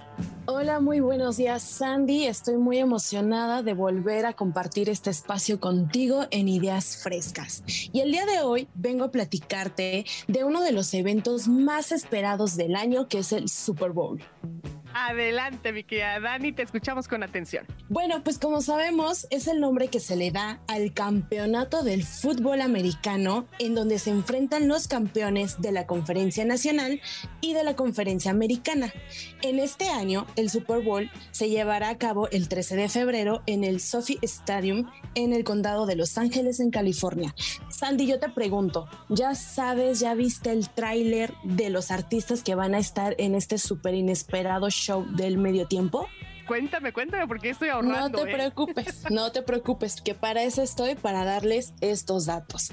Eh, el tráiler del medio tiempo donde van a estar una serie de artistas, más que artistas, leyendas del rap, en donde va a predominar Snoop Dogg, Eminem, Dr. Dre, entre otros. Y una de las preguntas más frecuentes que se hacen es la siguiente. ¿Cuánto cobran los artistas por estar en este show de medio tiempo tan esperado? Yo creo que cobran bastante bien porque obviamente se comercializa muchísimo ese medio tiempo, así que a ver, cuéntanos cuánto cobran, Nani. ¿Qué crees, Andy? Te vas a sorprender con lo que te voy a decir. A ver. Dado que los jugadores de la NFL cobran un salario medio, escúchalo bien, de 2.7 millones de dólares al año, se podría pensar que los artistas que participan en este show se llevan un super cheque a sus casas. Pero ¿qué crees? Que no es así. Los artistas no cobran ningún peso por estar en este show. ¿Y sabes por qué? Porque les va muy bien después de salir ahí, me imagino. No, imagínate, según la política de la liga, la NFL cubre todos los gastos relacionados con la producción, o sea, todo lo que se monta en escenario, luces, todo el show es lo que cubre la liga de la NFL y es un segmento de 13 minutos. Pero imagínate, estamos hablando que cada minuto vale un millón de dólares. Una locura, sí. Bastante. Y entonces ahí viene la pregunta de qué ganan los artistas. Pues ganan, como lo mencionabas, pues estar en uno de los escenarios más grandes y vistos en todo el mundo porque estamos hablando que los ven casi 100 millones de espectadores, ya que se transmite en más de 200 países. Una locura, ¿no lo crees? Y bueno, otra pregunta que también se hace muy frecuente es cuánto cuesta un boleto para ingresar al estadio. Te vas a infartar, Sandy. A ver, sorpréndenos, mi querida. Bueno, en este año el ticket de entrada se elevó de una manera impresionante, pues están buscando obtener las ganancias perdidas que fueron afectadas por la pandemia. Y en un acuerdo de los directivos, pues llegaron a la conclusión de que el precio mínimo para poder disfrutar este partidazo es de 154 mil pesos la entrada general. Y no te digo la zona VIP, 2 millones. Además estaba leyendo que te van a vender dos, no uno. O sea que no vas a poder comprar uno, sino tienes que ir acompañado o acompañada. Así es, Andy. No estaban dando la venta a solo un boleto, sino que era el tuyo y el de tu amigo, tu acompañante o tu familia. ¿Qué tal? Y bueno, también te quiero contar acerca del trofeo, también conocido como trofeo Vince Lombardi. Eh, el trofeo, esto es un dato muy curioso que quizá muchos no saben, el trofeo está hecho de plata esterlina y diseñado por la joyería Tiffany. Llevan años de exclusividad con esta marca de joyería. Eh, como sabemos, el diseño es un balón de fútbol americano con una altura de 55 centímetros y un poco más de 3 kilogramos aproximadamente. Además del trofeo, cada jugador recibe un anillo de campeón. Estas joyas suelen realizarse de oro blanco y diamantes y la NFL costea 150 anillos para cada equipo. La franquicia vencedora puede regalar anillos a quien quiera repartiéndose entre el cuerpo técnico, los jugadores, el personal y la directiva. O sea, imagínate 150 anillos. ¡Wow! Para toda la familia, Dani. Para repartir a quien quieran. Exacto. Y también vamos a platicar de los alimentos más consumidos en este medio tiempo, porque digo, la comida juega un super papel importante para poder disfrutar del partido. El número uno del top y es el protagonista, el guacamole. ¿Qué tal? Es el alimento más consumido ¿Qué tal? es una sorpresa, ¿eh, Dani? Sí, y nosotros que lo tenemos, hay quienes dicen, no, a mí no me gusta el aguacate. No, no han vivido, no han vivido. El aguacate es, es lo máximo, un guacamole es delicioso, o sea que no, yo creo que están bastante bien esos muchachos y esas muchachas en comer guacamole en el Super Bowl. Sí, es lo que más consumen. Y en el número dos está las alitas, que son una de las botanas más consumidas. En el número tres está la pizza, que es otro de los favoritos para disfrutar del partido. Eh, están los nachos y los totopos, que es lo que te decía, que es lo que más consumen con el guacamole. Y lo que no podía faltar, por supuesto, la cerveza. Salud. y para finalizar, yo tengo una pregunta y también me gustaría que participaran todos los radioescucha. Eh, para ti, ¿cuál ha sido el mejor show del medio tiempo? Fíjate que escuchaba hace poco que no hay incomparable con Michael Jackson. ¿Qué te digo? Pues todos, todos son impactantes, impresionantes. Eh, ESPN hace unos días realizó una encuesta para el público eh, pudiera votar y quedó de la siguiente manera. En número uno quedó Michael Jackson, como lo acabas de mencionar. En número dos quedó Katy Perry, que para mí en lo personal también fue el mejor, bueno, de los mejores. Y en tercer lugar quedó Shakira y Jennifer López. Mira, no estábamos tan mal, Dani. No, muy bien. No estábamos tan perdidas. Y aparte, como dato curioso, eh, de los eh, shows más caros que han sido, es el de Lady Gaga con 10 millones de dólares y el de Shakira con Jennifer López con 13 millones. No más. Pero nada Hay una producción, ¿cómo no? Así es. Y ya para finalizar, me gustaría, Sandy, compartir mis redes sociales. Voy a hacer una encuesta para que todos los que estén escuchando el programa puedan meterse a votar. Y me gustaría leer sus comentarios, ver qué dice el público, cuál ha sido el mejor medio tiempo y bueno, leer sus comentarios y por qué no ver si tiene una similitud con la encuesta de ESPN.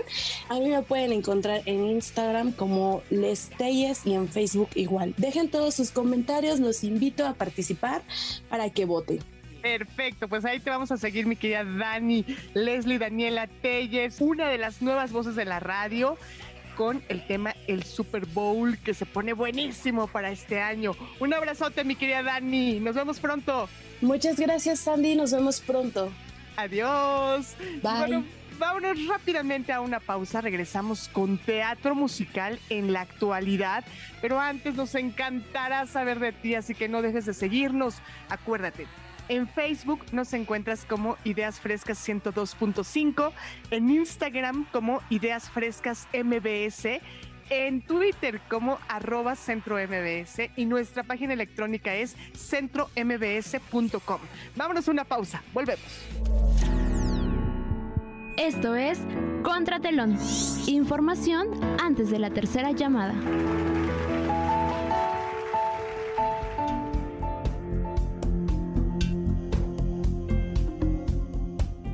Y continuamos aquí en Ideas Frescas con las nuevas voces de la radio y ha llegado el turno de Zaira Cortés. ¿Cómo estás, Zaira? Buenos días. Hola, muy buenos días, Andy. Muy bien, emocionada, muy emocionada por lo que les vengo a platicar el día de hoy. ¿Y tú cómo te encuentras el día de hoy? Pues fíjate que ya me contagiaste esa emoción porque me encanta el teatro musical, así que, ¿qué te digo? Con mucha inquietud, con mucha curiosidad de saber qué nos vas a compartir, así que adelante, Zaira. Hoy te traigo una obra que es originaria de Broadway y este Chema Verduzco y Diego del Río la trajeron a México y se llama The Prom. El baile eh, tiene diferentes versiones, tiene película, libro y no podía faltar su versión en teatro musical, que sin duda vivir las cosas en vivo es lo mejor del mundo. Y no te quiero spoilear la historia como tal, pero sí te voy a dar un pequeño adelanto de lo que podrías ver con esta gran compañía. Más adelante te voy a dar el elenco que está de 10, todos son increíbles. Pero cuéntame, ¿ya habías escuchado de, de esta puesta en escena? ¿Ya la viste? No, no la he escuchado, no la he visto, pero ya estoy tomando nota, mi querida Sai. Mira, yo solo te cuento que trata acerca de unos actores de teatro musical casualmente de la Ciudad de México que pues sufren un pequeño quiebre en su carrera y la prensa los quema completamente y buscan, mm. como todo buen artista, mejorar su imagen, evidentemente, Y su mejor manera es buscando una labor social, pero pequeñita, ¿no? O sea, quieren hacer el bien, pero sin hacer mucho esfuerzo, ¿sabes cómo? Entonces, viendo en redes sociales se encuentran la historia de Emma. Emma es una adolescente y, que pertenece a la comunidad LGBTIQ+. Se desarrolla en Salamanca, Guanajuato, y ya te de imaginar cómo se pone la historia, porque creo que en la actualidad sigue siendo un tema que no, no todavía la sociedad acepta y está dispuesta a hablar sobre ello. Entonces, creo que es un tema muy interesante y se agradece tener obras que, que hablen acerca de esto y que ayuden a, a saber que no están solos, que existe siempre un respaldo. Entonces a mí se me hace muy interesante y el mensaje es eso, el respeto. O sea, si no dañas a nadie, solo pues respeta. Totalmente. Y bien dices, ¿eh? qué bueno que existen obras que nos permiten visibilizar la diversidad y encontrarnos con diferentes maneras de vivir.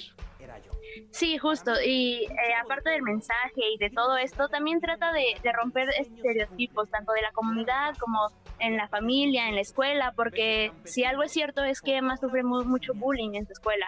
Entonces, qué feo que ni en tu familia ni en tu escuela puedas sentirte segura. Y pues creo que es algo muy, muy común, tristemente, en la, en la vida real. Entonces, y te tengo un dato curioso, hablando de vida real. Esto es una, es una historia basada en hechos reales de 2010. A una chava le ocurrió esto en Mississippi, entonces, pues sí, se basaron en eso, la sacaron y pues, está muy fuerte, la verdad. Hay que ver esta obra, mi querida Zaira Cortés sin duda alguna, y nada más para que tengas el elenco, está Anaí Alue, que alterna con Susana Zabaleta en el personaje de Gigi Flores. A esa mujer la, la aman y la odian muchos. Está Gerardo González, que tiene 40 años de trayectoria como Benny Torres. Está Oscar Carapia, con el personaje de Memo. Samantha Salgado, con el señora Green y Mariana Caballero y Majo Pérez alternan con Angie y Mauricio Salas alterna con Juana en el personaje de Tren y las protagonistas vienen siendo Brenda y Miranda con el personaje de Emma, Daily Parotti y Paula Escalera tienen a Alesa y no podía faltar un director que viene siendo el señor Arias con el gran actor Beto Torres. Su elenco está impresionante, 10 de 10 y 100% recomendada. Excelente, y sé que además te fuiste a entrevistarlos y toda la cosa, Zaira. Claro, mira, entrevistarla a todos me llevó mucho tiempo y como tenemos muy, muy poquito mi cápsula, acorté y dejé a Majo Pérez que nos contara un poquito de cómo ha sido para ella esta experiencia. Mira, mejor no te lo cuento yo. ¿Qué te parece si vamos a escucharla y regresando de la entrevista te voy a contar un último dato curioso sobre la obra? Me encanta, vamos a escuchar a Majo. Majo, y cuéntanos, ¿cómo te enteraste o cómo fue tu proceso para obtener el personaje de Angie? Desde, um, ¿qué fue? Principios de 2020, Chema Verduzco, que es uno de los productores, me buscó, él fue el que trajo The Prom aquí a México, él fue el que vio The Prom allá y dijo, tengo que traer esta obra, buscó los derechos, los compró, bla, bla, bla eh, buscó como todo el equipo y me dijo, quiero que hagas este personaje, bla, ¿no? Y yo, sí, órale, pues estamos en contacto. Él todavía estaba en preproducción y, y nada, ¿no? Como que ya me había visto y, y nada, quedamos como en, estamos en contacto y tú me avisas pues cuando hagas las audiciones, cuando ya vaya a ser, ahí vamos viendo. Eh, pandemia, gracias. Entonces, pues todo se pospuso, obviamente. Y en el 2020 como que ellos siguieron con la preproducción, seguían con la traducción, con la adaptación. Me llamó para hacer una lectura y ver qué tal este estaba yo de tiempos y como que ahí siguió, ¿no? Y ya que me dijo, ya, ahora sí vamos, ya tenemos fechas para el teatro, ya vamos a abrir las audiciones, eh, por favor, ¿no? Como que me hicieron una cita para una audición. Fui directamente con el, el material de Angie, me vieron eso, bla, bla, bla. Y después de esas audiciones me citan para como justo ya amarrar ahí el contrato y demás y me dijeron que me había quedado como ensamble adulto y cover alternante de Angie. Majo, ¿y esta obra para qué público va dirigido? o es para toda la familia? Porque a mi parecer sí lo es. Es para jóvenes y adultos, para justo lo que dices, para que toda la familia entren en el mismo contexto y entonces se vayan a casa y lo discutan. Y eso está increíble. Discutir no de pelearse, sino de ponerlo sobre la mesa. Y creo que eso está maravilloso. Y también nos ha llegado mucha gente que ha dicho, gracias a que vi la obra, me animé a decirle a mi familia. O, sí, o me animé a salir del closet. Pues nada, Majo, eh, solo te quiero dar las gracias por esta entrevista tan bonita. Espero que sea la primera de muchas y que sigamos este, hablando de tus proyectos futuros, de tu carrera en general. Y recuérdanos tus redes sociales, por favor. Sí, yo feliz, muchas gracias, Ay. Em, mis redes sociales, estoy en Instagram como arroba la Pérez Reyes y en Facebook Majo Pérez y en Twitter también arroba la Pérez Reyes y ya. y me da mucha felicidad que, que, me manden mensaje y que me compartan y demás. Muchísimas gracias. Sigan también las redes de arroba y ahí se pueden enterar de el elenco que da función, de las promociones, bla, bla, bla. De verdad, está increíble. Estamos, eh, por lo menos todo febrero vamos a estar y ojalá que se extienda, ya saben, todo depende del público. ¿Qué te pareció esta entrevista con Majo? Que sin duda, mira, yo la he visto en otras obras y tiene un, un potencial y tiene una fuerza en el escenario increíble y como lo escuchábamos, esto ha sido un, un reto y solo queda seguir preparándose. Claro que sí, y ella lo hace muy bien, tiene mucho talento, es una guerrera y qué bueno que justo fue a Majo a quien escuchamos esta mañana aquí en Ideas Frescas hay. Sin duda, por favor, vayan a seguirla a sus redes sociales, ahí no las dejó, nos mencionó también las redes sociales de The Prom. Y un, el dato curioso que te iba a mencionar es que Brenda Santabalbina, que interpreta a Emma, eh, casualmente este proyecto la regresó a, sus recuerdos de preparatoria, en donde ella se acuerda muy bien que sufría este mismo bullying que sufre Emma en la historia. Entonces es muy fuerte en interpretar a un personaje en el cual pues te identificas completamente y es volver a abrir heridas que pues de cierta manera uno ya había cerrado o posiblemente había tratado de evadir, y tienes que hacer una regresión completamente y puede ser doloroso volver a abrir esas heridas, puede ser bueno, pero sufrir otra vez como esto de la preparatoria años después sigue siendo algo muy fuerte. Entonces, yo sinceramente lloro, río, canto, de todo en esta obra. ¿Y qué te parece si vamos este fin de semana que van a estar, como escuchamos, todo febrero, pero pues todo depende del público hasta cuándo alarguen esta temporada. Oye, ¿dónde, dónde queremos ir?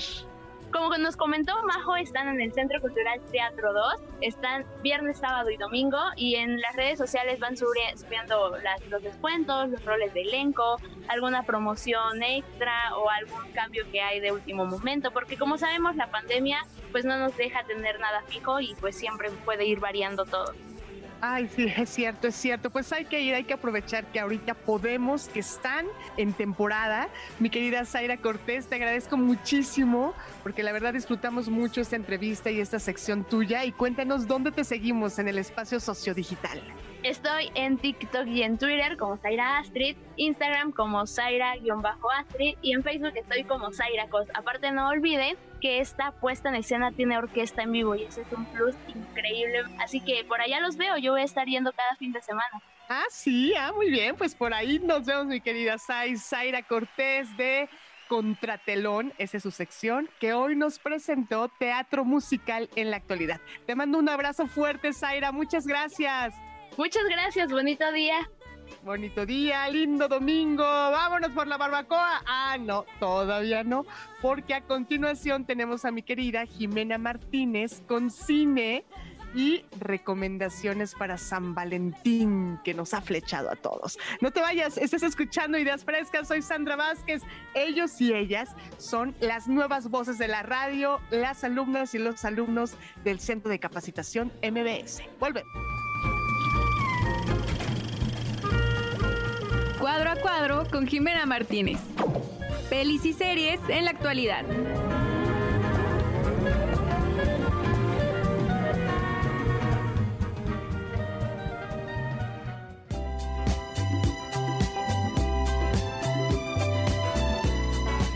Y lo prometido es deuda. Ha llegado a esta sección donde Jimena Martínez. Hola, Jimé, ¿cómo estás? Buenos días. Hola, Sandy, muy buenos días. Gracias por estar otra vez aquí. No, hombre, gracias a ti por traernos estas recomendaciones para San Valentín. Oye, pues sí, ya se antoja entrar en este mood romántico, ¿no? Amoroso. Sí, 100%, y por eso te traigo cuatro mejores recomendaciones que puedes ver en este febrero, porque no solamente se festeja el 14, ¿no? Sino todo febrero puedes festejar este, este mes romántico y pues también amistoso, ¿no? Claro que sí, adelante Jimena.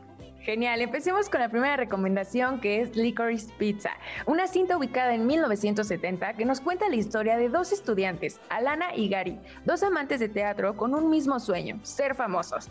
Un chico sueña con conquistar el amor de la joven, aunque esta es unos años mayor que él. Sin embargo, todo cambiará cuando Gary obtiene un aplaudido papel en una obra muy grande de teatro y pues cambia el rumbo de las cosas, ya que Alana le presta un poco más de atención, pero Gary busca la manera de equilibrar su vida de estrella y su vida de niño ordinario enamorado.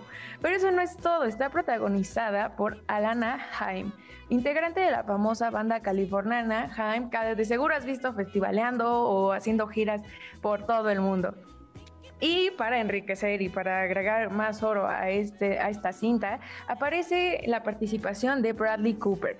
Sin duda, un drama amoroso que tienes que ver en las pantallas grandes. ¿Qué te parece esta recomendación, Sandy? Ah, no, pues hay que verla, hay que verla. Mira, de verdad estoy tomando nota, de verdad, Jimena. Está increíble. Y pues bueno, te cuento otra más que también te va a encantar. A ver. Bueno, esta cinta se llama Infelices por siempre. Está dirigida por un cineasta mexicano que seguro conoces, Noé Santillán López, y protagonizada por una pareja de actores que de seguro los conoces y te gustan un buen. Es Adrián Uribe y Consuelo Duval.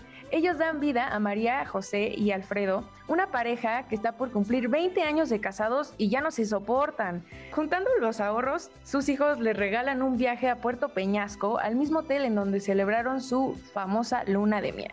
Sin embargo, un hechizo hará que se repita una y otra vez el día de su aniversario hasta que recuerden las razones por las que se casaron.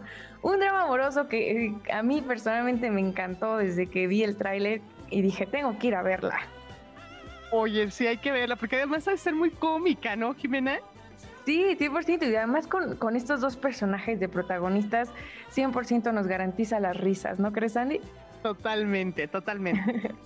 Bueno, y te traigo otra recomendación que se llama Cásate conmigo, una cinta amorosa y cómica dirigida por Kai Coiro y protagonizada por la gran Jennifer López, Maluma y Owen Wilson. ¿Cómo ves? Uy, ya quiero ir a verla, ya. Esta historia, mira, te cuento, te cuento. Esta historia, eh, pues vaya, nos cuenta como una pareja de cantantes famosos, que es Katy, eh, Katy Valdés, que es protagonizada por J-Lo, y Bastián, protagonizado por Maluma, están a punto de, casarse en un concierto en vivo. Pero minutos antes de que salgan al escenario, eh, esta Kat Valdés, alias J-Lo, descubre que su novio, bueno, eh, prometido, la está engañando con su asistente. Entonces, como buena mujer despechada por amor, sale al escenario y escoge una persona al azar para casarse con él. Y pues nada más y nada menos es Owen Wilson. Entonces lo que, lo que hace este, muy padre esta cinta es que pues ellos lo hacen como al azar, ¿no? Pero no saben que a lo largo tal vez pues pueda ser un matrimonio que pueda durar toda la vida. Entonces, es, la verdad se ve muy bonita esta, esta, esta sinopsis. Esperemos qué tal está en pantalla grande este 18 de febrero. ¿Qué te parece, Sandy? Ah, pues hay que ir a verla y puro guapo y guapa, ¿eh? Sale ahí, así que ese es un buen gancho ya. Sí, y una historia que la verdad desde, vaya, desde la tagline ves pues que es cómica, ¿no? Que es así como, ay, ¿cómo crees? Nos vas a reír eso que ni qué. Sí, eso 100% seguro. Y para terminar esta lista de recomendaciones, nos vamos con Madres Paralelas. Dirigida por el gran cineasta Pedro Almodóvar, cuenta la historia de dos mujeres, Janice y Ana, que coinciden en la habitación en un hospital donde van a dar a luz. Las dos son solteras y las dos quedaron embarazadas accidentalmente. Janice, por una parte, no se arrepiente, pero unas horas antes, previas al parto, le da un ataque de pánico y se da cuenta de lo que va a ser, va a ser un mamá. Entonces está impresionante esta historia porque por la otra parte encontramos a Ana. Ella es una adolescente que desde que se enteró está asustada, arrepentida y traumatizada. Pero las dos se vuelven muy buenas amigas y van descubriendo cómo ser madres a la par. Una historia que pues puede mostrar lo amargo que puede ser el amor a veces y lo increíble que puede ser una amistad sincera y duradera. Los invito a verla porque esta cinta creo que nos recuerda un poco más de que pues también en este febrero se festeja la amistad, ¿no? La amistad, eh, todos esos lazos que pueden llegar a ser muy, muy largos y que también importan demasiado. ¿Cómo ves, Andy? Ah, no, yo ya quiero ver esa. Fíjate qué importante esto de hacer equipo con las mujeres, la tribu que le dicen o que decimos las mamás que nos acompañamos en la crianza. Qué bonita, qué bonita recomendación, Jimena. Estas sí, todas hay que verlas, pero esta sí no me la pierdo.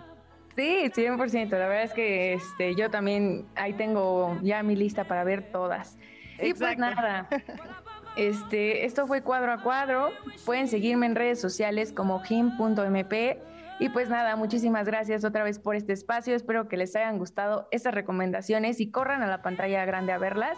Y pues nada, seguimos con ideas frescas. Gracias, Andy.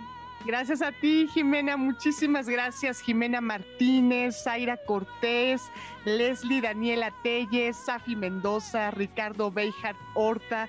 Ellos estuvieron en la segunda hora. En la primera, Rosa Lisbeth Solano, Stephanie Aguenri, Norma Fierros, Brenda Villagrán. Ellos y ellas son las nuevas voces de la radio.